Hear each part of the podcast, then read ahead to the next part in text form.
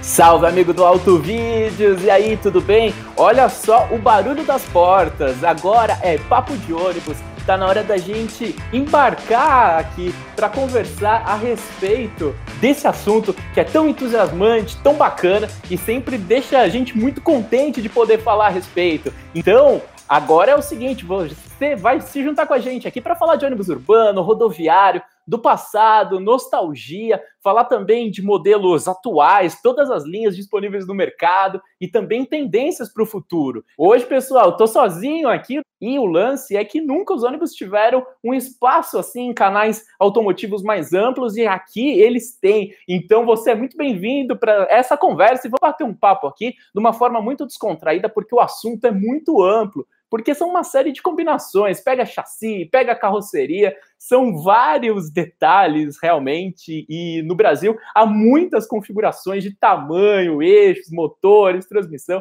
A gente vai falar disso aqui como se fosse num papo de boteco bem descontraído. Então, pessoal, o lance é o seguinte: não tem como saber tudo de ônibus e vai ser legal porque a gente vai tocando essa bola aqui. Se surgir alguma coisa que de repente a gente não lembre aqui, você complementa tranquilamente, dá uma corrigida aí nos comentários. Vamos conversar junto sobre esse assunto tão fascinante. Uma coisa que é muito curiosa e que é muito importante falar logo de cara em relação aos ônibus é que não tem como você chegar numa concessionária e comprar um ônibus completo hoje no Brasil, né? Então, aqui vale começar essa conversa lembrando do seguinte, né? Ônibus completos a gente não tem no Brasil desde 1996. A Mercedes-Benz fabricou desde 1958 até 96 os ônibus monoblocos. Tem uma história longa ali de vários clássicos, começando com Bicudinho, 321, depois 326, 355, 362, 364, 370, 400 e acabou. A história dos ônibus fabricados de forma monobloco, então de, com um processo semelhante ao dos carros, né? Então eles saíam completinho da Mercedes-Benz, tanto rodoviários como urbanos. Agora, hoje a gente não tem mais isso. Então, os ônibus são comprados da seguinte forma, pessoal. É, você quer comprar um ônibus, você vai ou na Mercedes, na Volvo, na Scania, na Iveco, e são várias marcas aí disponíveis né, no mercado, Volkswagen, BAM e Agrale, e aí você compra um chassi. E depois você vai atrás de uma encarroçadora, como Marco Polo, Comil, Buscar, Caio, Mascarello, Bepobus, uma série de empresas, Comil, e o pessoal da Comil sempre com a gente. E aí depois você encarroça o ônibus, vem uma estrutura que é acoplada no chassi. Então é muito interessante isso, é uma curiosidade que sempre vale a pena a gente lembrar. E então vamos dar uma olhadinha aqui no chat, a galera dando boa noite. Olha só, o José Claudinei aqui de São José dos Campos também. Estou falando aqui e a galera comentando ali, né? Por exemplo, do Apache VIP. Então vamos começar aqui. A galera vai falando aqui no chat, a gente vai tocando a bola, né? É muito interessante o Apache VIP porque é um urbano referência, né, no mercado, produzido pela Caio, domina as cidades brasileiras. A Caio sempre com uma participação gigantesca no mercado de São Paulo, que é o maior, né? E é muito interessante porque hoje a gente tem o Apache VIP 4. É, nós tivemos um, dois, três, quatro. Eu gosto mais ali do, do S21 do primeiro e também agora desse modelo, o Apache VIP 4, acho muito bacana, acho que ficou com linhas é, bem harmônicas. É um veículo que vende muito, né? Então, ele é uma grande referência aí no, em termos de liderança de vendas. A Caio vende muito, domina os ônibus urbanos historicamente, tem uma baita história de ônibus clássicos. Diz aí se você lembra dos clássicos da Caio, né? Então, lá atrás começou com Bossa Nova, né? E aí depois veio uma série de modelos clássicos, mas até chegar no Gabriela 1, Gabriela 2, depois a gente teve a Amélia, teve também o clássico Vitória, que para mim é o meu ônibus de coração favorito dos urbanos. E depois a gente teve o Alfa, e depois vieram os Apaches. É, é, muito interessante essa história da Caio. Todo mundo tem alguma história. E olha aí, o Navarro tá agitando ali, Torleif, vou ficar de fora, aniversário da mãe dele, salve Torleif, valeu, bacana isso daí. O Peter comentando que a Apache VIP dominou também lá no, no mercado de urbanos no Recife, interessante isso, Thiago ali de Taubaté também aqui tá próximo, o Ederaldo lembrando ali do Apache VIP 1 com aquele chapeuzinho, capelinha ali, realmente foi um clássico, né? E é muito interessante porque, se você não lembra, né, a Caio tem uma participação gigantesca no mercado e ela foi fundada, olha só a curiosidade, é que você sempre vai saber de curiosidades, o Auto Vídeo sempre comenta coisas que, que de repente você não vê por aí. A Caio, pessoal, foi fundada, como todas as encarroçadoras principais do Brasil, ali no final dos anos 40, no pós-guerra, anos 50, e foi fundada pelo bisavô do piloto brasileiro Felipe Massa. Diz aí, Naval, você que está acompanhando, você sabia dessa aí? então, é uma curiosidade interessante. A Caio pertenceu à família Massa, né? ela começou produção lá na fábrica da rua Guaiaúna, na Penha, em São Paulo, e historicamente dominou muito o mercado. Tem uma curiosidade, lá do passado ela produziu o primeiro chassi com ônibus, o chassi lá atrás, bem no passado com motor traseiro, uma, uma empresa sempre audaciosa, com várias é, tentativas ali também de chegar no mercado de rodoviário, nunca vingou. É, isso é muito interessante. E a Caio sempre foi muito forte nos urbanos, mas ela tentou ali atrás, tínhamos o Aritana, depois o Squalo, né? Quem se lembra do Squalo? Aí eu quero ver a galera aparecer aí com essa, esses ônibus ocultos aí do passado, aquele design futurista dele, mas não vingou. A Caio nunca conseguiu emplacar nos rodoviários. Depois veio o giro, ali já na fase dos caras, já vou entrar nesse ponto aí deu uma estabilizada, mas hoje a Caio já está com uma outra vertente, e daqui a pouco a gente comenta. Mas o lance é que ali no final dos anos 90, na época da produção do Caio Alpha, que eu tenho certeza vai aparecer um monte de gente aí que curte Caio Alpha, porque é um modelo marcante, galera da busologia aí curte muito esse ônibus, mas ali a, a, a Caio foi a falência e depois ela foi é, meio que arrematada ali por um grupo de empresários, liderados ali pelo grupo Ruas de São Paulo, e aí ela se tornou Caio Induscar, depois houve essa mudança societária, e hoje a Caio, que sempre teve dificuldades históricas para entrar no mercado rodoviário, e lá no final dos anos 90 ela, ela meio que trouxe a Irizar para o Brasil numa joint venture, depois houve a separação, mas hoje ela adquiriu o controle da Buscar, que faliu, e realmente está voltando aí para o mercado. Então vamos ver o que, que a galera tá, tá falando. olha aí, Navarro não lembrava não.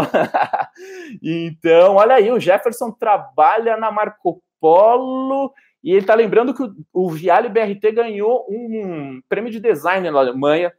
E hoje, pessoal, olha, para mim, não tem dúvida. A Caio tem uns é, urbanos aí, os articulados ali, a Millennium, né? É, a Caio tem os Apache, né, como linha de entrada no mercado de urbanos, e os Millenniums ali, mais sofisticados, sejam eles BRT alimentador, seja articulado, biarticulado, superarticulado, superarticulado, a gente já mostrou de corpo e alma aqui no Auto Vídeos, mas o Viale BRT é bonito demais, hein? E então, realmente, a Marco Polo é uma grande referência em termos de design, a troca de gerações ao longo do tempo. Daqui a pouco a gente vai entrar aqui nas gerações clássicas da Marco Polo também, sempre foram muito legais. Então, valeu aí pela lembrança, bacana tá com o Jefferson aqui. O Viale é muito bonito, lá em Curitiba, muitos, né, ali com chassi Volvo é, realmente fazem uma diferença muito significativa, é muito bacana. Você estava falando aí de Marco Polo, você trabalha na Marco Polo, olha só, contar uma curiosidade aqui, ó. Recentemente, a revistinha interna aqui da Marco Polo, pessoal, e olha só que momento bacana que eu queria compartilhar com vocês, porque saiu uma matéria aqui, olha aí, falando de quem? Olha aí, dessa figura aqui que está falando com vocês, paixão desde criança. O lance é que realmente eu acompanho, curto o mercado de ônibus desde criança mesmo, ali com 8 para 9 anos de idade. 1989, é, ali com 9 anos de idade, eu escrevia para as empresas de ônibus pedindo fotos e catálogos para as montadoras, para as encarroçadoras. Tenho materiais antigos da Marco Polo ali, timbre do ônibus 60 mil, se não me engano, de 1991, miniaturas ali de papelão, geração 5, tinha um quadro da geração 4 no meu quarto. Então é muito é, bacana mesmo ter essa oportunidade aqui no Auto Vídeos de tocar essa bola com você e falar sobre esse assunto tão legal mesmo. Olha lá, o Ederaldo já, já falou do Alfa, falou do Vitória, né? O Vitória é um ônibus que vendeu muito, né? Um ônibus urbano que também dominou o mercado de São Paulo. E quando eu era criança, pegava muito o, o Vitória e o design dele, para mim, é muito legal, muito bem acertado, harmônico. Vendeu 28 mil unidades do Vitória, um negócio realmente bacana. Olha o Luizinho aqui de Campos. É, eu adoro os ônibus da Buscar, em Jaraguá do Sul, só ônibus Buscar. Tipo, depois teve a Marco Polo e tal, aí depois teve a entrada ali da Caio, da Nelbus. Interessantíssimo, hein? Então vamos falar um pouquinho de Buscar, porque hum, a Buscar tem uma história fenomenal. É, sou um grande fã de Buscar, desde a época da Nilson. Para quem não se recorda, né? A, a Nilson é uma é uma encarroçadora lendária de Santa Catarina, Joinville, por isso ele ser de Santa Catarina, realmente Buscar sempre dominou esse mercado, e ela, ao contrário da Caio, sempre foi uma grande referência no segmento de rodoviários, né? Principalmente quando chegou ali, principalmente nos anos ali, na virada dos anos 70 para os anos 80, com a linha diplomata, né? Então, eram ônibus lendários ali, pegando desde o 320, 350 até chegar no lendário, quem? 380, aqui o Expresso Brasileiro de São Paulo tinha o Magnata, um chassi Scania K112, então era realmente fabuloso isso. E aí, em 1990, a, busca, a, a Nilson é, acabou mudando de nomenclatura e adotou a denominação Buscar. Ali foi por volta de 1990, e aí veio a nova linha, né, com a denominação que prevalece até hoje, é o Bus, de um Bus, é, de certo modo prevalece até hoje essa nomenclatura, e aí depois, principalmente depois da virada dos anos 2000, a empresa teve, também teve dificuldades financeiras, isso aqui é uma coisa muito característica desse mercado, várias empresas com dificuldades financeiras, e aí depois elas acabam é, entrando em processo ou de recuperação judicial, concordata no passado, ou mesmo de falência, e a Nilson, depois buscar, acabou falindo e hoje foi adquirida pela Caio. E aí, a partir do ano passado, ela está retomando a produção. A gente mostrou lá na Latipus o DD deles, né? E segmento de urbanos, a gente tinha o Urbanos ali nos anos 90, que era bem feio da, busca, da Buscar e quadradinho e tal, nunca emplacou tão bem. Então hoje a tendência aqui que é, é o grupo Caio ter a buscar na frente é rodoviária e na, na parte da Caio só tem o Solar hoje 320 que acaba ficando numa posição ali de entrada no segmento de rodoviários. Deixa eu dar uma geral aqui no chat, galera. Galera aí acompanhando é, o, o Luiz falando ali de muitos Viales BRS e carro e Caio BRT de uma empresa do Rio de Janeiro, né? Interessante isso daqui, né, pessoal? BRS significa.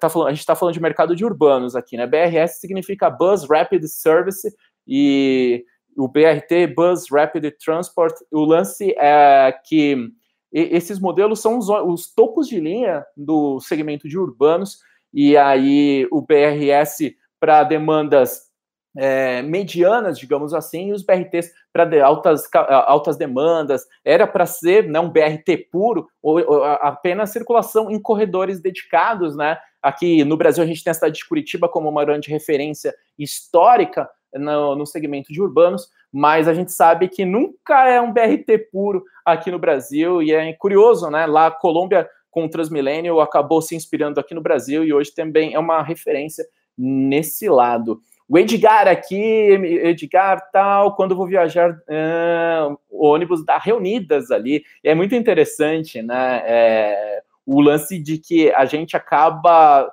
é, tendo sempre uma história. Diz aí também se você tem uma história clássica com os ônibus, porque seja quando a gente é novo, para ir para a escola, alguma coisa nesse sentido, para viajar, visitar, ir para a praia, para o campo, visitar parentes, sempre a gente tem alguma coisa marcante em relação aos ônibus, e é por isso que quando se fala de ônibus, sempre tem uma vertente da gente lembrar do passado para chegar no presente. Isso daí é algo muito, muito curioso. E olha só, o Salomão William falando de Portugal. Salve! Bacana saber que você está aí ligado. Já está tarde aí em Portugal. E você aqui com a gente falando que tem muito Marco Polo lá. E esse é um ponto extraordinário. É, às vezes aqui no Brasil a gente fica né, com alguns sentimentos né, de inferioridade em alguns aspectos. Agora, no lance dos ônibus, a gente pode se orgulhar em vários pontos, né? Nem tudo é perfeito, mas a Marco Polo é uma transnacional. O que é uma transnacional? É, quando você tem uma empresa americana que vem para o Brasil, a gente fala que é uma multinacional. Agora, quando você tem uma empresa brasileira que tem fábricas, tem filiais no exterior, é uma transnacional. E a Marco Polo aí tem participação, é, tem participações, tem fábricas em vários continentes. Os Marco Polo dominam o mundo aí, é uma grande referência mesmo, e é motivo de orgulho. Empresa de Caxias do Sul, Serra Gaúcha, morei no Rio Grande do Sul, é, ficava muito contente de passar pela Marco Polo quando eu estava na região aí da Serra. Então, quem tiver aí na Serra, manda um salve também. E é uma empresa fantástica, né? Quando a gente pensa em Marco Polo, é interessante lembrar, né? A gente teve ali, antigamente ela se chamava Nicola, né? Lá no passado, depois teve o modelo Marco Polo 1, Marco Polo 2, e depois desse sucesso, mais ou menos em 72, ela alterou a sua razão, a sua, o seu nome de fantasia também para Marco Polo. Depois veio o Marco Polo 3, com aquela traseira clássica, né, bem diferente, mas a geração 4 mesmo foi a grande virada da Marco Polo. É, ali alguns processos produtivos novos, emprego de novos materiais, mas um design muito bem acertado, principalmente da linha Viagem e a chegada do Paradiso, né? Ali em 1983 para 1984, o primeiro high deck do Brasil. O que é o high deck? Piso alto, então, foi muito interessante isso. Depois a Nilson contra-atacou com o 380 um pouquinho mais para frente, numa época em que a gente ainda tinha ônibus um pouquinho mais curtos. Depois eles foram, as medidas foram sendo ampliadas. Tem até um lance da Itapemirim lá com Tribus. Vamos ver se, se alguém vai querer que a gente fale sobre Tribus aqui. Você manda no comentário. Deixa eu dar uma olhada aqui. É, na galera, o que, que vocês estão dizendo aqui, que o, o Bovino Skywalker aqui falando que realmente a Marco Polo sempre inova muito em tecnologia e é, é bem interessante isso. Quando a gente pega, por exemplo, a geração 5 ali, na chega, quando chegou em 92, houve muitas novidades. A gente, num vídeo aqui sobre os melhores ônibus rodoviários de todos os tempos, a gente fala sobre todas elas. E a geração 7 também trouxe uma série de patentes, né? A geração 7 atual é lindíssima. É impressionante porque é um projeto de 2009, né? Então teve a restilização do ano passado com a adoção da nomenclatura Neo G7, mas continua muito bonito mesmo. E esse detalhe, né? Quando será que vai chegar a geração 8? O que você aposta, esse que está acompanhando? Porque, historicamente, as gerações da Marco Polo duravam cerca de 10 anos. Só que a gente teve a crise gigantesca aqui no Brasil. Daqui a pouquinho a gente entra nesse assunto também, porque é importante compreender esse lado é, no sentido de da gente é, entender por que está rolando esse atraso. É, olha só, tem mais gente ali que trabalha na Marco Polo. O, o, o Navarro está ali agitando. Obrigado, Navarro, por, por acompanhar aí. Algum, alguma pergunta bacana que de repente eu não, não consegui acompanhei, uh, não consegui acompanhar aqui. Você repete aqui para mim, Navarro, por favor, que aí eu vou, a gente vai dando uma geral. William, que os ônibus eh, mais marcantes das minhas viagens eram os Buscars e os Geração 5, 1150, né? Paradiso ali, 1150. Então, é muito, é muito legal quando a gente pensa nesse sentido, né? E hoje, né, pessoal, é muito interessante a gente pensar no seguinte, né? É, a gente tem uma série de opções e tamanhos no mercado né, de, de ônibus. Então, quando a gente, a gente tem os minibus, depois tem o micro, é, tem os mids, tem os urbanos, tem os rodoviários. Rodoviários, você tem os modelos de entrada ali para os intermunicipais, depois os ônibus mais sofisticados, os low drivers, que é o low driver, aquele que tem um piso elevado no teto e só o motorista vai embaixo. Depois a gente tem o DD, que é o dois andares, que a gente tem salão de passageiros também embaixo. Então as combinações são gigantescas mesmo e são vários, muitos tamanhos, né? Quando a gente pensa nos urbanos, a gente tem as, os sistemas de articulação, né? Então a gente tem articulado, tem super articulado com dois eixos traseiros ali no segundo carro, a gente tem os biarticulados com duas sanfonas. Para você que de repente está conhecendo o mundo dos ônibus agora, uh, os articulados são aqueles ônibus que tem aquela sanfona no meio. então, isso daí é, é bem bacana. É... Olha só, ali mais uma pergunta ali se a Marco Polo está usando a pista de testes ali em conjunto com a Randon, tá sim, tem vários testes que são, que são realizados ali. É... Olha só, o Anderson ali perguntando um pouquinho sobre um assunto que é extremamente é, complicado da gente conversar, mas vamos dar uma referência aqui para você, só para. É, é, só uma estimativa genérica, não é algo preciso, porque ele está perguntando ali é, em relação aos caios, a Apache VIP 4, que tem muitos na cidade dele, e aí Uh, e aí perguntando a respeito de custo, preço. Esse é um assunto é, extremamente complexo de se falar, porque, é, como eu disse, os ônibus são comprados em duas etapas, e aí tudo vai depender muito das configurações, da negociação, quantas unidades, região vai ter um monte de aspectos, então não dá para você cravar um, um, preço, né? E aí seria um exercício é, de, de certo modo, um certo, um certo exercício de inutilidade. Mas só para dar um, uma, uma referência, um, um, VIP desse aí com ar-condicionado vai variar o conjunto completo aí mais ou menos na faixa de uns 450 mil reais, mais ou menos. Um Viaggio, né? Que seria ali o modelo é, relativamente de entrada da, da, linha rodoviária. É lógico que a gente tem os modelos mais simples para demandas intermunicipais, fretamentos, né? A gente tem o, ali o Audace, por exemplo, e o Ideale da Marco Polo, mas um viagem ali pode girar, gravitar na faixa ali mais ou menos uns 500 mil reais.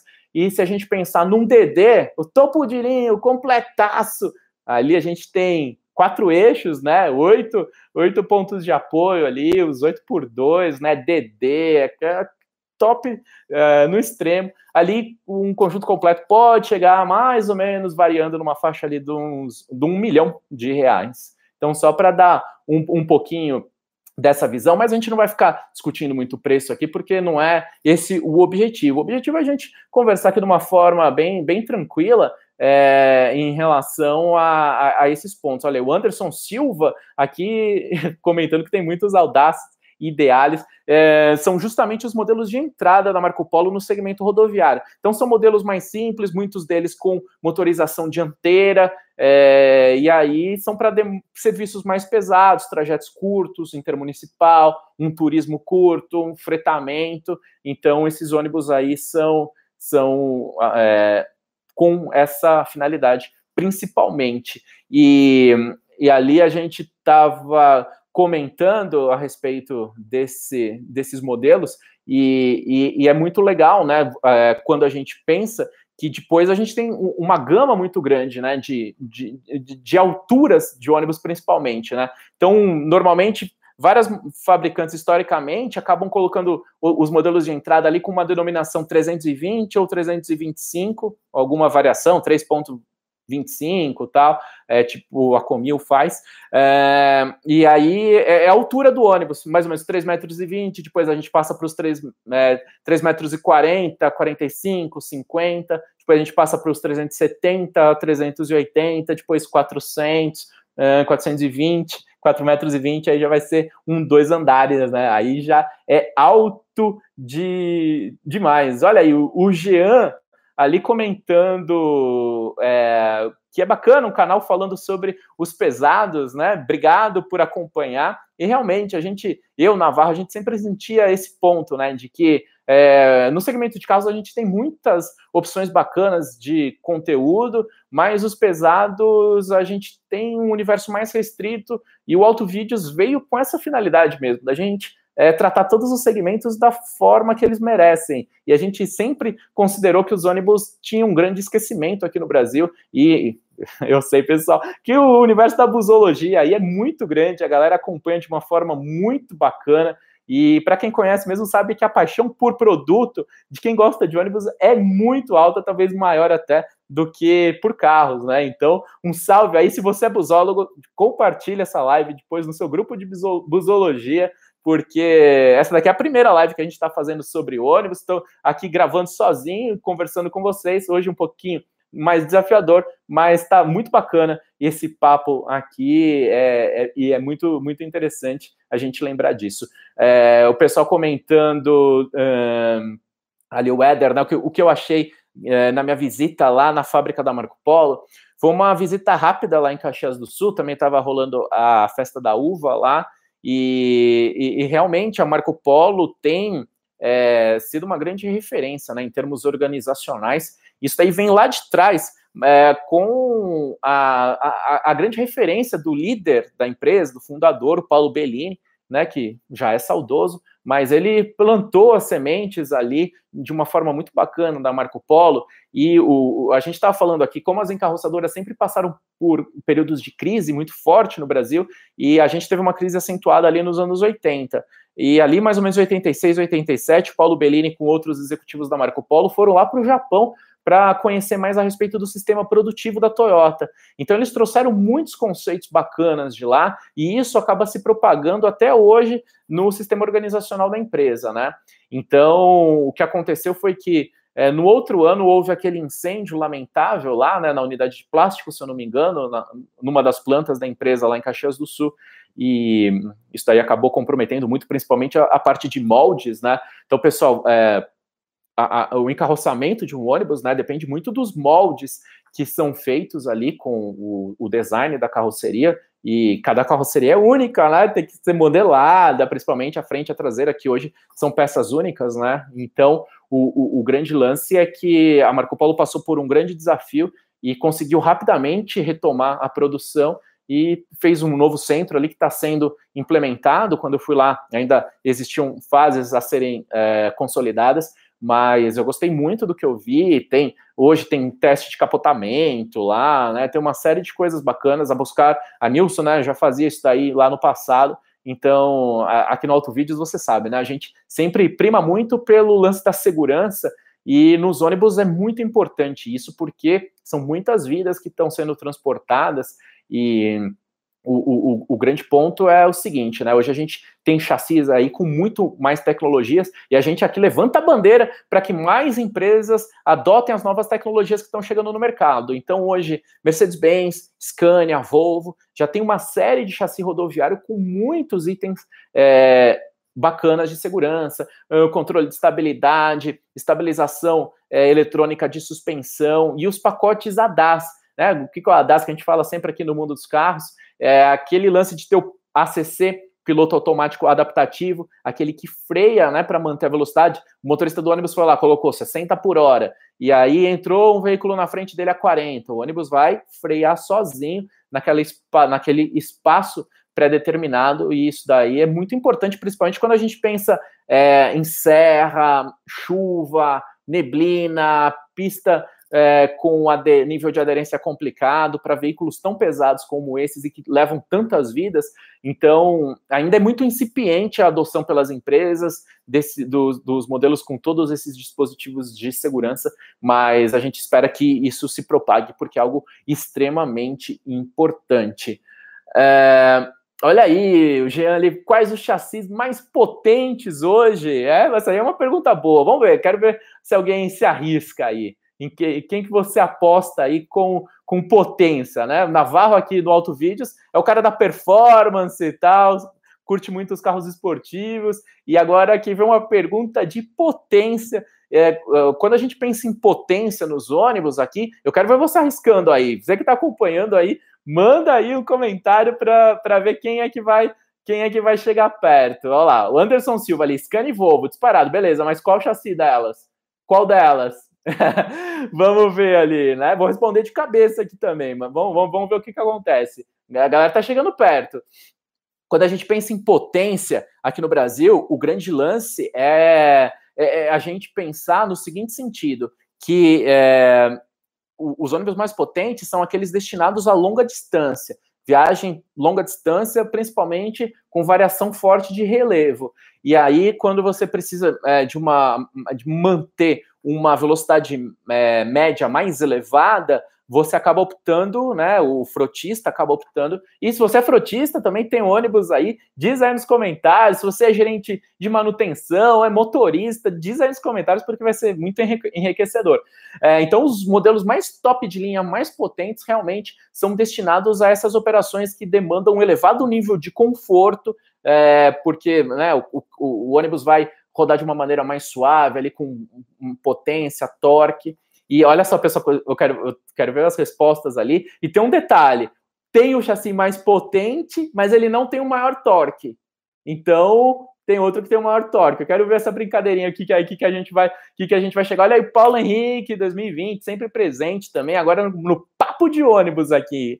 Olha aí, a galera sabe das coisas aqui. É isso aí, Ederaldo, mandou bem. É o Volvo B450R. Exatamente, o Volvão ali para configuração 8x2, nervosaço, chegando ali na faixa dos 450 cavalos. Muito bacana, você acertou o ônibus mais potente, meu. Galera aqui conhece, é muito bacana poder falar com vocês. E agora, qual que é tem o maior torque? Não é o B450R, não. Vamos ver quem é que vai mandar aí o maior torque agora. Olha só. O Osailton estava falando ali da, da linha O500 da Mercedes-Benz, né? Mas ele, ele não tem, né? O, ali também a motorização OM 457, que vai variar ali mais, falando de cabeça, mais ou menos na faixa dos 409 cavalos. O, o, o Mercedes-Benz, né? Então, olha aí, a gente está agitando aqui. Ai, ai, olha a galera aí já matando, matando a nova pergunta. Tanto o Eduardo quanto o Rogério, quanto o Luz e Sidney. Olha aí, a galera ninja aqui. Fantástico, pessoal. Palmas para vocês. Realmente, maior torque é do K440, eh, linha K da Scania, com 234 quilos de torque. É, o negócio é brutalidade nos comentários, só para dar uma, uma referência aí, pra, porque é um torque brutal mesmo, né? A gente está falando de um PBT elevado, né? Desses ônibus, aí peso bruto total. Então, é, é, então o, o K440 da Scania tem o maior torque, 234, mas a potência na faixa dos 440. O B450R da Volvo tem uma potência na faixa dos 450 e um torque na faixa dos 224 quilos. Então, sempre aquela disputa histórica, né? Quero ver aí nos comentários também. você prefere Volvo ou prefere Scania? É muito louco isso, né? Quando é, o Jean ali já mandou ali que prefere é, o Anderson ali tá agitando ali, tá falando dos, da linha O500 da Mercedes-Benz. É, a Mercedes, vamos falar um pouquinho das fabricantes de chassi, enquanto a galera aqui, ó, tem fã de Volvo, tem fã de Scania. Vamos agitando aí, galera, porque o grande lance é o seguinte: é, no aspecto geral do mercado, a Mercedes-Benz tem mais ou menos 50%, né? Se a gente junta tudo, e nos urbanos, então, o nível de domínio é maior ainda. É, a Scania e Volvo acabam atuando em segmentos mais premium, mais sofisticados. É claro que hoje elas, em alguns momentos, elas têm alguns chassis ali mais simples de entrada também. Então, por exemplo, se pegar o, o B270 da, da, da Volvo, é, é, muito curioso, né? Porque de Volvo ele tem muita pouca coisa, né? O motor é, é MWM, a transmissão, se eu não me engano, é Eaton, é, então a gente tem isso daí, né? Motor dianteiro, isso, é, isso é uma coisa muito louca, né? Vamos entrar nessa polêmica também aí. É, tem gente falando da Volks também, a Volks acaba tendo uma faixa grande no mercado, mais ou menos uns 25%, só que aí hum, segmentos também de micro, segmentos de ônibus urbanos, os rodoviários mais de entrada, ela acaba não atuando nesse topo aí em que a gente tem é, a galera aqui mandando bem nos comentários. E também um salve para você que está acompanhando essa live nos nossos podcasts. Isso daqui é um, detalhe interessante. Eu já vou falar aqui um pouquinho mais de Mercedes, Scania, Volvo, de alguns pontos históricos bacanas. Mas o grande lance é o seguinte: você pode acompanhar essa live e as anteriores também do Auto Vídeos na sua plataforma de podcast preferida. Então, tanto no Spotify, tanto na plataforma da Apple, para quem é do iOS, do iPhone também na plataforma do Android e por aí. Você vai encontrar o podcast do Auto Vídeos, né? E como eu disse, principalmente no Spotify, é muito fácil. E aí você pode ouvir tranquilamente, sem depender do, do aplicativo do YouTube, ali que precisa ficar aberto e tal. Então fica o convite para você acompanhar e se inscrever. E também tem um outro detalhe aqui, pessoal, que é o seguinte: a gente está criando essa grande comunidade aqui, né, do Auto Vídeos, e tem o nosso grupo lá no Telegram, que é o grupo da família Auto Vídeos, que a gente conta os bastidores, a gente conta primeiro as coisas que estão rolando lá. Então, o Navarro vai colocar o link aí nos, no, nos comentários para você já clicar, já se inscrever, ou agora, ou depois da live. Então, fica ligado, porque lá é muito bacana, então, e vai ter muita novidade por lá, tá? Então, o Navarro colocou ali, é, e para quem está só ouvindo, é, é bit.ly, bit.ly, barra autovídeos telegram, bit.ly barra autovídeos telegram, tudo junto, telegram com M no final de Maria. Então, beleza. Vamos nessa então aqui. É...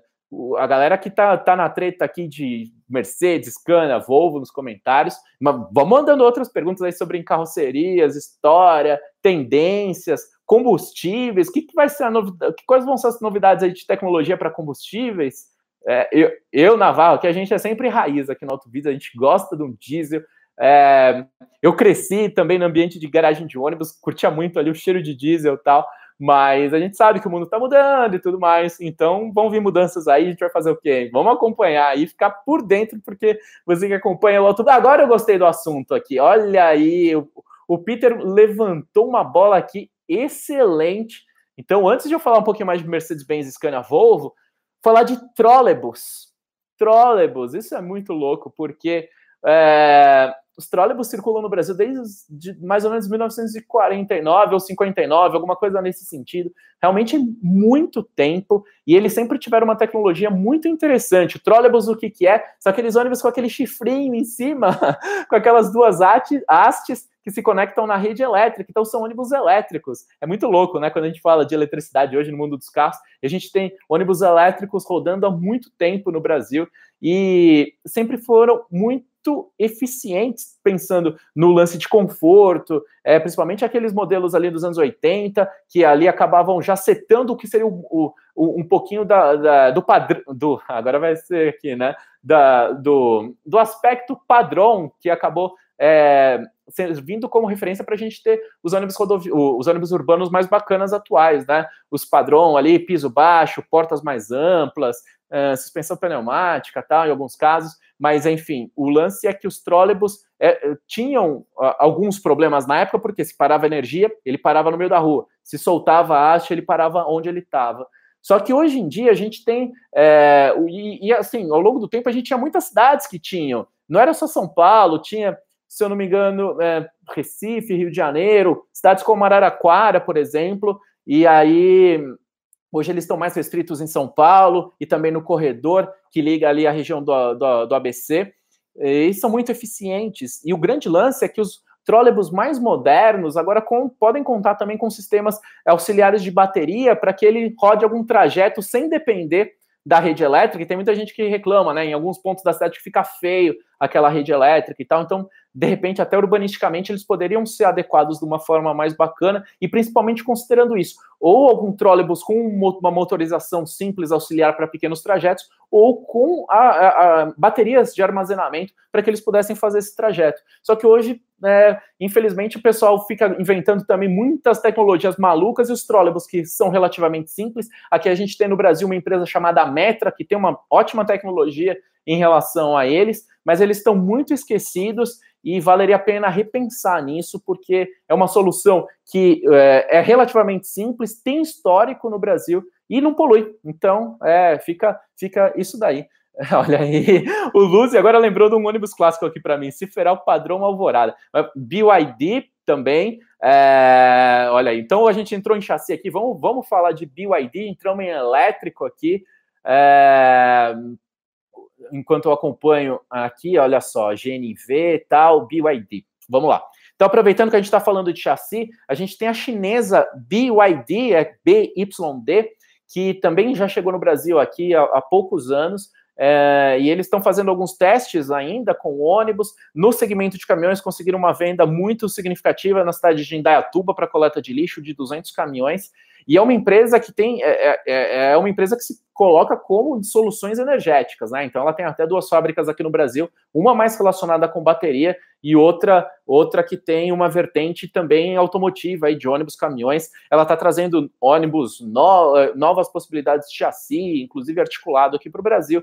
Então ainda está em fases de teste BYD, então tecnologia elétrica. E alguém ali comentou também sobre uh, GNV, olha aí, uh, Volta Redonda, se não me engano, tem Millennium, Millennium 4, como eu falei, Caio, Millennium 4, Millennium também, da Caio, que é o topo de linha dos urbanos também. Tem um, dois, três, quatro. O, o 4 é bem bacana também. Então, algumas cidades estão rolando. É...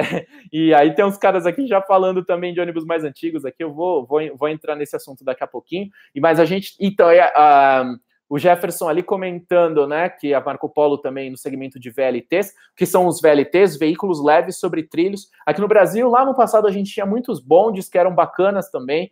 É, a, a, evolução deles são os trams, que a gente vê no exterior, principalmente para quem vai para a Europa, acaba vendo a evolução deles, são bem bacanas também, mas os VLTs têm esse lance do trilho, né? Então é, é uma implementação mais cara, um pouquinho mais complicada. É, depois são veículos que acabam né, tendendo a serem sucateados no final da vida. Então, os trólebus mereciam uma força maior também. Então, a gente está falando um pouquinho de Mercedes-Benz, Scania e Volvo. A, a, Mercedes domina o mercado porque ela atua em todos os segmentos, né? Desde dos micros lá, é, passando para a linha dos ônibus ali com motor dianteiro, né? Então, quando você vê num chassi é, Mercedes-Benz F, né? O F é de é, fica um O de ônibus, F né, de motorização frontal. Então, por exemplo, o, o grande best-seller, tipo o Onix aí, o que vende pra caramba em termos de chassi é, no Brasil, é o 1721, né? Então, é, é, é, é, muito interessante a gente pensar por esse lado que realmente a, a, Mercedes vende muito esse ônibus com a configuração motor dianteiro. E aí a gente estava falando um pouquinho aqui, né, de, de carros confortáveis e tudo mais. E aqui no Brasil a gente tem esse ponto, né, de que historicamente, até pelo fato de que os ônibus é, lá no passado acabavam sendo decorrentes de transformação de caminhões, é, com motor dianteiro, né? Então, é, por uma série de fatores, motorização dianteira acabou prevalecendo aqui no Brasil. Os empresários sempre gostam muito né, dessa possibilidade aí, né, de configuração, porque tende a ser mais robusto e com manutenção mais simples. Mas acaba sendo menos confortável, né? São estruturas mais é, rústicas, digamos assim. E aí você tem também o nível de ruído lá na frente e o nível de calor ali, principalmente para o motorista, tem carroçadores e fabricantes que em determinados pontos, né, como a gente viu na entrega do biarticulado da Scania lá em Curitiba, que a gente fez um vídeo, depois você confere, eles procuraram ali trabalhar muito na parte do isolamento acústico e térmico do motor dianteiro. A Scania, é, no biarticulado, tem o motor dianteiro, então é uma configuração muito é, curiosa essa, né? Então, intensidades que acabam tendo no, nos urbanos, na, nas canaletas, como eles falam, lá em Curitiba ou nos corredores, às vezes o chassi com configuração normal para encaixar ali nas plataformas e tal. O chassi normal é um chassi com altura alta. Agora, por exemplo, quando a gente pensa em São Paulo, o padrão da SP Trans, e aqui que é um ponto interessante, né? Para circular né, nesses sistemas mais complexos, de, de, de, corredores de ônibus urbanos, você vai ter um padrão da SP Trans, que aí vai ter uma configuração ali demandando é, piso baixo, largura de portas mais amplas, ar-condicionado, e aí você vai ter configuração lá da uh, se eu não me engano, é, lá de Curitiba, que aí é uma outra configuração para encaixar no sistema de transportes. Então, que nem, por exemplo, o super articulado da Mercedes-Benz, que se eu não me engano, em São Paulo tem 23 metros de comprimento, lá em Curitiba foi adaptado para ter 21 falando de cabeça aqui, são muitos números, como vocês estão vendo. É, então é sempre um desafio. E agora ali o Jonas. É, e teve gente falando, ah, vamos entrar um pouquinho na nostalgia aqui, porque o Jonas ali, ó, 26, 1991, 26 meu número da sorte, vocês já sabem, então gostei aqui, vou ler. CMA Flecha Azul até hoje, o ônibus mais icônico que já rodou no Brasil, claro, com chassi Scania do primeiro a último, um clássico. Verdade. Não tem como, né? Então aqui é interessante a gente pensar um pouquinho no cometão, porque. E, e teve gente falando de Ciferal, padrão Alvorada lá atrás. Então vamos falar um pouquinho aqui, né, dessa história, porque é, a gente tem no mundo duas escolas, né, de design de ônibus, a americana e a europeia. Hoje no Brasil prevalece a europeia, mas a gente tem uma influência, né, americana que que, te, que, que, acabou decorrendo esse clássico, né, o Flash Azul, um pouquinho da história dele, a gente já detalha mais naquele nosso vídeo dos quatro melhores ônibus rodoviários de todos os tempos, mas aqui só uma visão geral, o que acontece é que lá nos anos 50, a Cometa, outras empresas acabavam importando ônibus dos Estados Unidos, que vinham com aquele padrão clássico, né, então a Cometa tinha ali os PD 4104, o clássico lendário Morubixaba, aquele que para mim é o ônibus mais icônico de todos os tempos, pelo projeto, design, tudo é fenomenal nele, né? Aquele motor ali, né? GM, aquele ronco é, clássico, característico.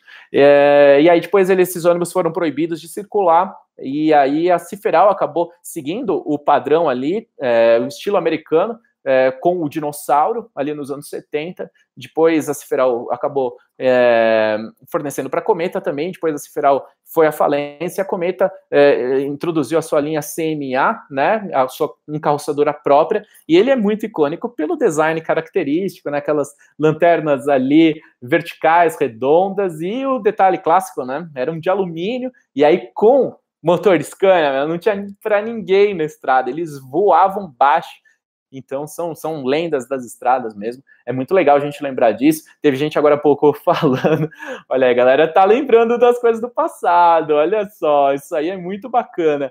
Teve gente falando de 362, de 364, é, são os monoblocos anteriores ali ao 370, 362. Hoje, meu vizinho aqui, um pouquinho mais né, da, da, da das antigas, estava comentando ali que ele lembra dos ônibus dos padres, eram 362 ali que tinha uma propaganda falando do silêncio ali, dos padres viajando, ficou marcado por isso. Depois o 364 também, que foi, fez escola, um ônibus muito bonito, mas até chegar no 370. Esse daí, para mim, o ônibus mais fabuloso da história do Brasil porque um projeto de 1984, design revolucionário.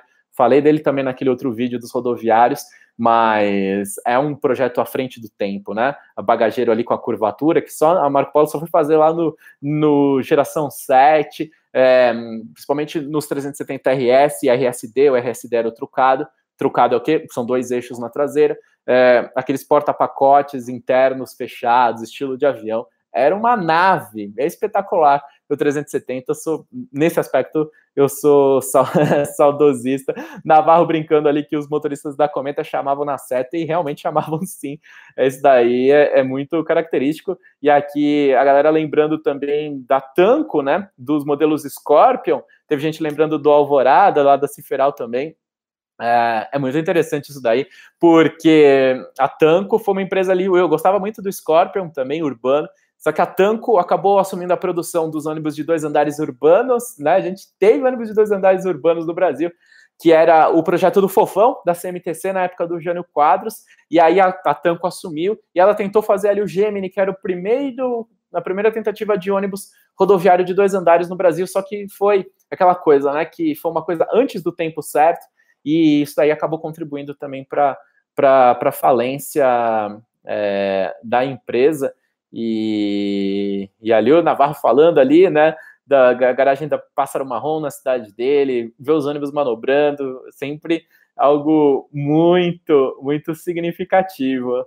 É, olha aí, o Dogões e Doguinhos sempre presente aqui falando dos ônibus escolares americanos.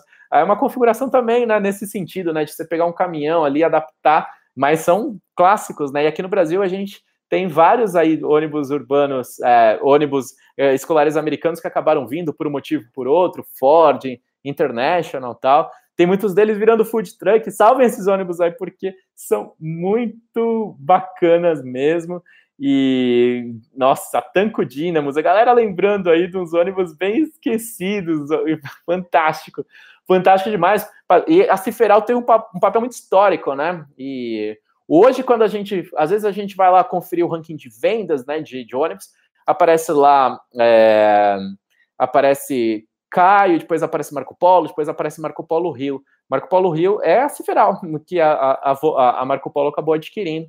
E, e, é muito louco, né? Porque quando a gente teve as crises da Ciferal ao longo do tempo, uma delas acabou gerando o CMA na Cometa, e por outro lado, a gente também teve uma certa influência na Itapemirim, que hum, os primeiros tribus lá, tribus aí, cada um vai chamar de uma forma, foram adaptações ali nos 355 da Mercedes-Benz e também nos dinossauros da Scania. A Itapemirim fez, é, fez alguns, alguns é, é os dinossauros eram Mercedes-Benz da Itapemirim, lá naqueles primeiros Tribus 1, né? Também tivemos Tribus 1, 2, 3 e 4. 4 é meio característico aí para as linhas de ônibus. E aí é, é muito interessante porque a, a Itapemirim foi a primeira a puxar a história de ter dois eixos atrás. Ela queria mais capacidade de carga nos ônibus para é, também otimizar a monetização do transporte de carga na, nas suas linhas, né?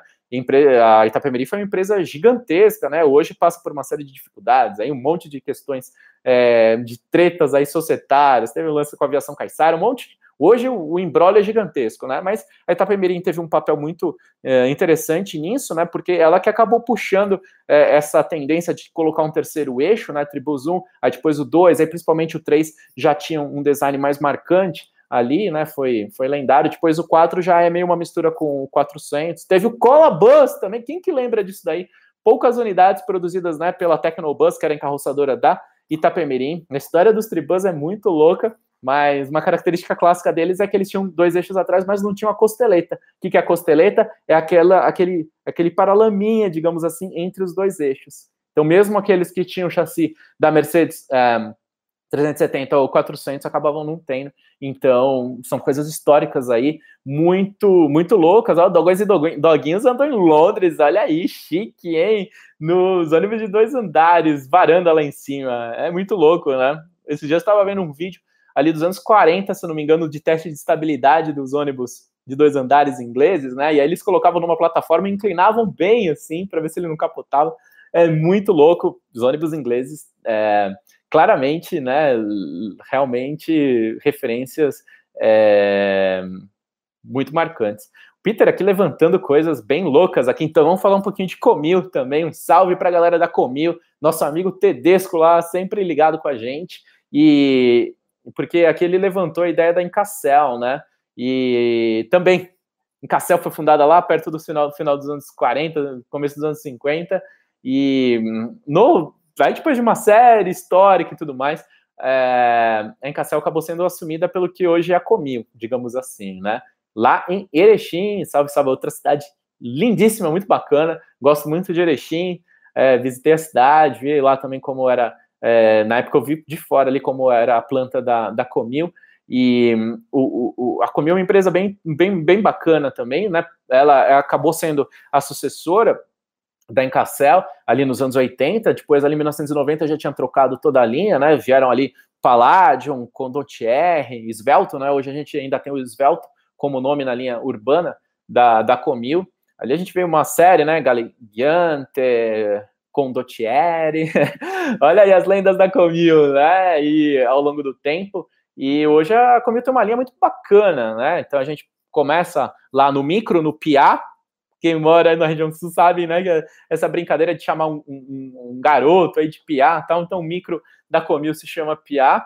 É, olha aí, o Anderson está falando justamente aqui do é, Svelte, teve até, infelizmente não compraram, tal, é, é ele falando aqui justamente do Comil Mascarello, tá, então vamos, vamos entrar nessa, nessa, nessa questão aqui, que é o seguinte, é, então, ali mais ou menos em 86, a Comil família Corrade e família Mascarello juntas ali assumiram a Comil e, e aí houve essa sequência de ônibus que eu estava comentando aqui é, e mais ou menos ali em 2002 ali houve uma cisão é, das famílias, né, Corrade e Mascarello, a família Corrade continuou com a Comil em Erechim, produzindo ônibus, e a família Mascarello ficou mais focada no negócio histórico deles também, que é a produção de silos, é uma empresa é, que, se eu não me engano, é vice-líder na produção de silos agrícolas no Brasil, na cidade de Cascavel, também belíssima, cidade fenomenal lá do, do Paraná. E aí, depois de dois anos, mais ou menos em 2004, 2004 por aí,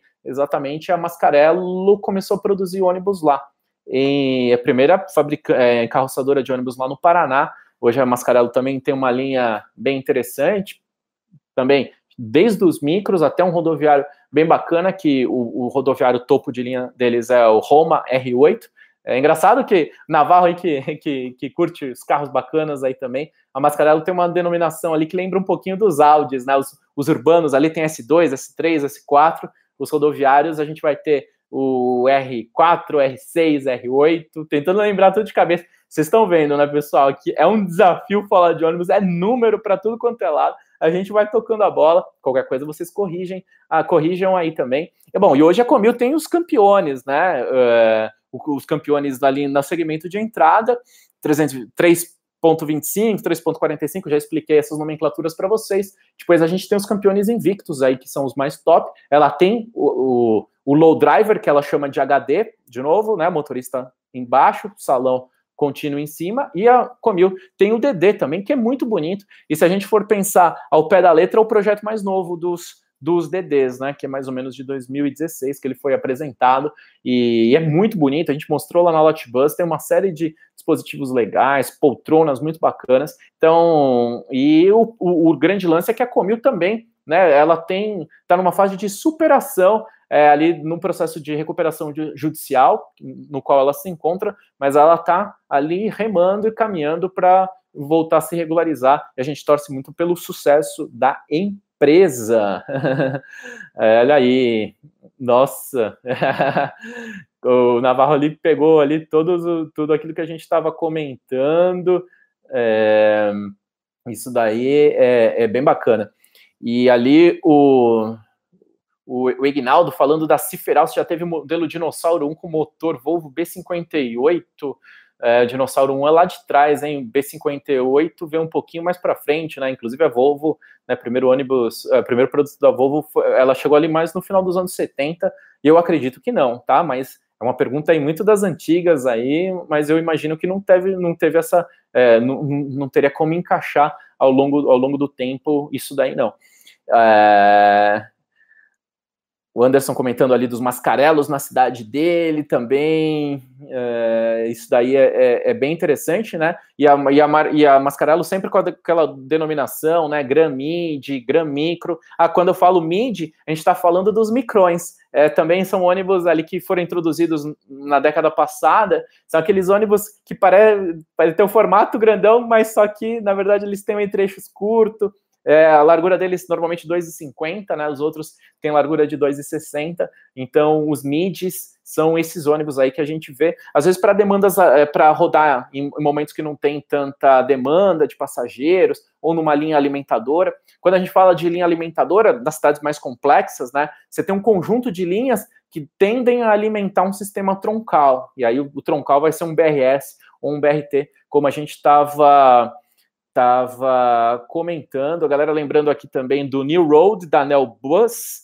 Nelbus, que hoje tem uma linha de ônibus muito restrita depois que ela foi comprada pela Marco Polo. O New Road era um, um ônibus muito bonito, teve até uma venda grande para o grupo JCA aqui da Cometa, mas depois ele foi descontinuado. Hoje, né, a linha de rodoviário da, da Nelbus, lembrando que ela está é, tá dentro da estrutura da Marco Polo, assim como a Volare. É, então, o que, que acontece? Com essa empresa, ela acaba é, tendo esse aspecto de que é, o, ela só tem o Spectrum ali, é, também 325, falando de cabeça aqui, né? Para intermunicipal, ônibus mais simples, ônibus de entrada, a ideia é de, de baixo custo aqui, né? O ônibus urbano também foi um lançamento relativamente recente. Vamos aproveitar e falar de lançamentos, né? Na Latibus do ano passado, a Nelbus apresentou o New Mega, né? Então foi ali um ônibus urbano que tem alguns pontos de semelhança em relação ao Torino da Marco Polo. Linha urbana da Marco Polo começa com Torino, depois a gente vai para os Viales, que acabam sendo os modelos mais top. então é, é, é, sempre muito interessante, né? É, galera, lembrando aí, sempre quando tem uma, um, um grupo econômico, né? É, como é a da Marco Polo, tende a você tende a ter ônibus relativamente similares, como ali o Spectrum em relação ao Ideale da Marco Polo. Isso daí é, é um ponto bastante interessante de ser lembrado. E a galera vai mandando as perguntas aqui também, né? Mega, os Thunder ali, os urbanos, né? Hoje a gente, o Thunder da Marco Polo tá mais é, da Nelbus tá mais focado no urbano, só agora a linha foi bem reduzida.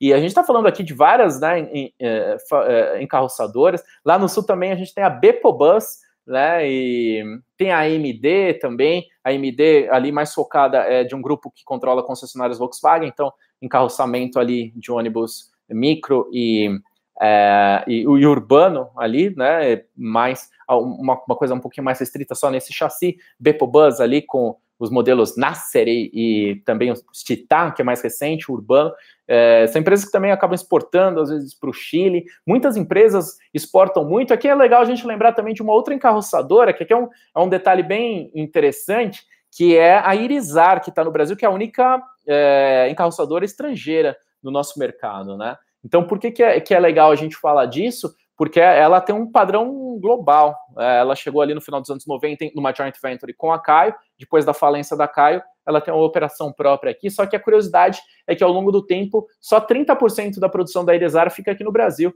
os outros 70% acabam sendo exportados, é, e muitas empresas que fabricam aqui no Brasil acabam exportando para o Chile.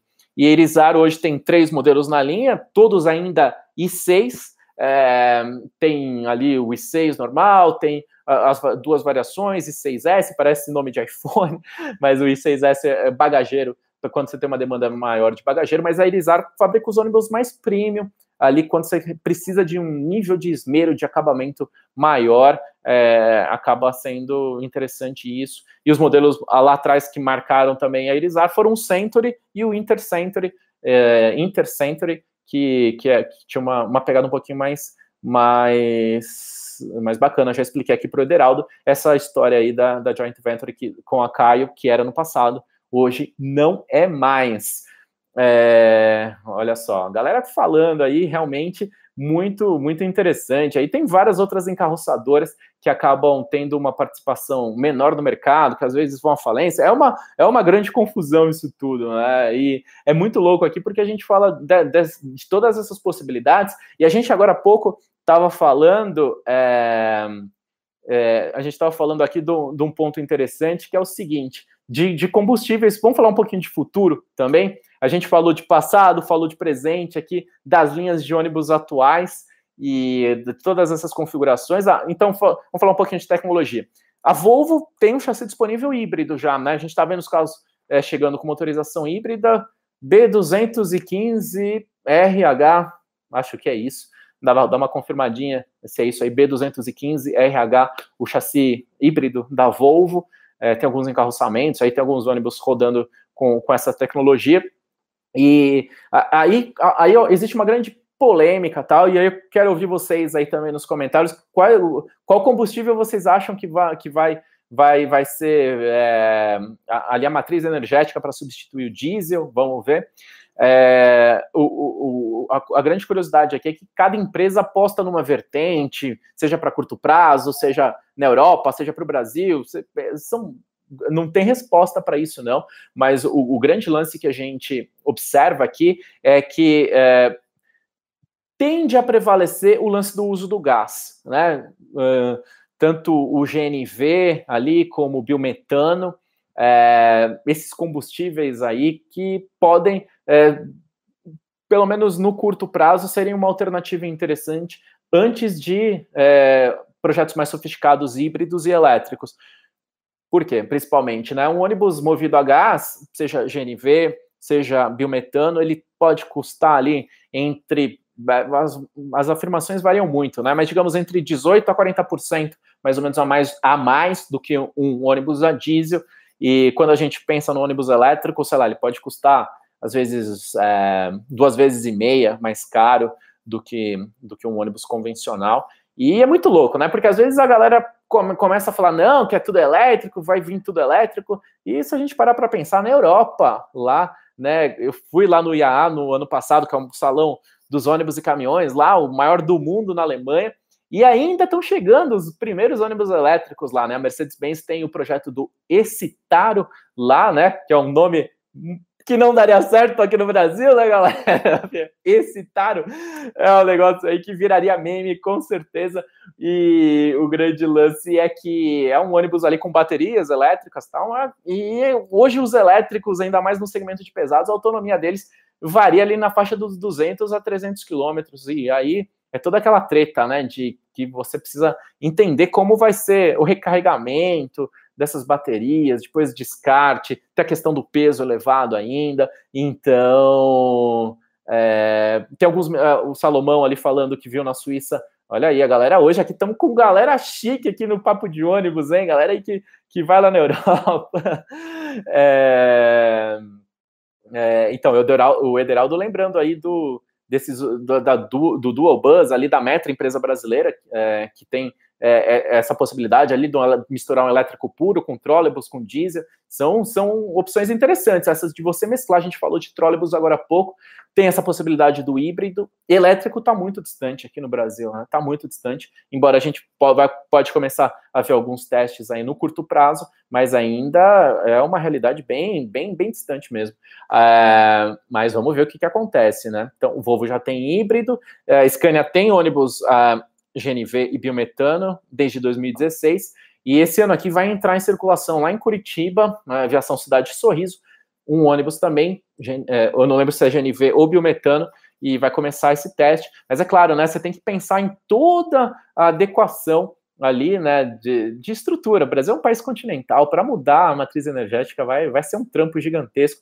A Mercedes-Benz, por outro lado, fala de HVO, que ali seria também é, um biodiesel sintético. e ela acredita que ali pode ocorrer uma adaptação melhor da frota. Devem surgir mais novidades da Mercedes no, no, nos próximos meses aí em relação a isso. Então vamos, vamos acompanhar. Olha aí, Leonardo trabalha na Buscar e é muito bacana a gente ver de volta a Buscar. Acima de tudo, era essencial o retorno da Buscar, porque a gente tinha a rivalidade histórica, né? Marco Polo, Buscar, ali quando veio a linha a, mudança ali nos anos 90 da Buscar ali com Jumbus e tal. Aí a Marco Polo veio com a geração 5, deu troco. Então é sempre é, é muito interessante a gente ver essa competitividade, né? Então, mais opções no segmento tanto de low driver como de ônibus de dois andares. Então, todos esses pontos aí são muito legais. A gente está muito contente aqui com, com a volta da Buscar. A gente gosta de concorrência, mais opções. Sempre isso daí acaba sendo extremamente interessante. Então, galera, a gente está chegando aqui para a reta final dessa live, muito bacana, hein? Primeira vez alguém falando aí de ônibus nesse nível, assim, de uma forma bacana. Galera que realmente entende de ônibus, que, que, que participou aqui. É, a galera tá falando dos ônibus autônomos ali. A gente tem alguns micrinhos mesmo. Quando a gente foi lá no Salão de Genebra, lá eu e Navarro, a gente entrando lá nas rampas no frio, lá atrás, pelo Salão de Genebra, tinha um, um micrinho lá sem sem motorista que estava fazendo um teste interno ali ao redor do salão, mas autônomo está muito distante, tanto nos carros como caminhões, ônibus, apenas em circuitos fechados, né? Tipo, dentro de fazenda, o caminhão ali operando é, na colheita de cana tal. Ali você, dentro na área de mineração, circuitos fechados, você pode ter um avanço né, da, dos autônomos, mas operação regular mesmo ainda está tá muito distante. E isso não é só no Brasil. É, e é, é, acaba sendo bem bacana. Galera aí de Caxias do Sul participando, falando que tem lá, tem Marco Polo, tem Neobus, tem também a Agrale, né? E é muito legal. Um nosso salve para a galera da Agrale também, sempre acompanhando o Auto Vídeos. É uma empresa pela qual a gente tem um carinho gigantesco. E a Agrale acaba fornecendo, né, historicamente, os chassi para os ônibus leves, né? Principalmente da Volare.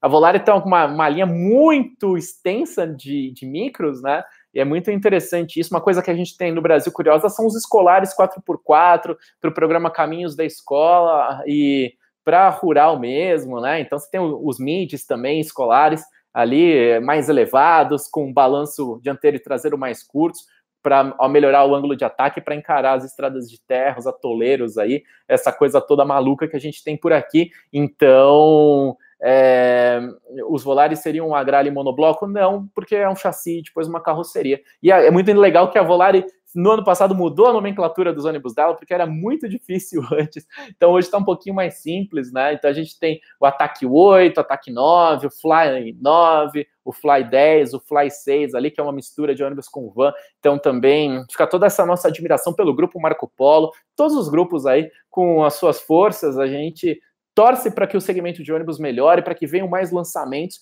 Uh, o mercado de ônibus foi muito aquecido, assim como outros setores ali no ano de 2011, né? E né, aquela fase ali de muitas intervenções governamentais, juros artificialmente baixos, depois veio uma queda forte.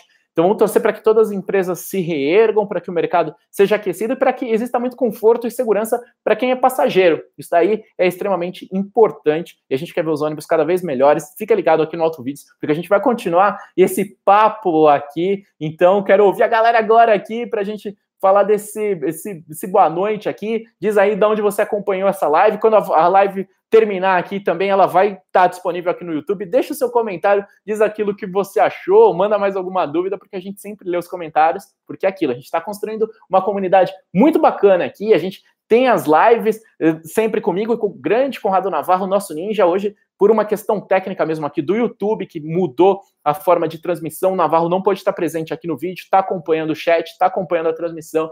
E a próxima live, seja no YouTube, seja no Instagram, e isso é um ponto importante, hein? Siga a gente lá no Instagram, porque tem stories, vai ter mais lives comigo, com o Navarro lá, no Facebook. Fica ligado, porque tem novidades por todos os lados, então, galera. Então, olha aí, galera falando de Recife, Canoas, Rio Grande do Sul, é, valeu, Petrópolis, Rio de Janeiro, galera do Brasil inteiro aí. Papo de ônibus, é busologia agora no Auto Vídeos.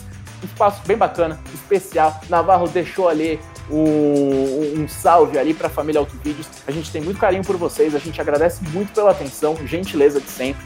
Deixa seus comentários aí, se inscreva no canal e compartilhem, galera. Vamos espalhar isso aí nos grupos de psicologia, beleza? Valeu então, até a próxima. Grande abraço!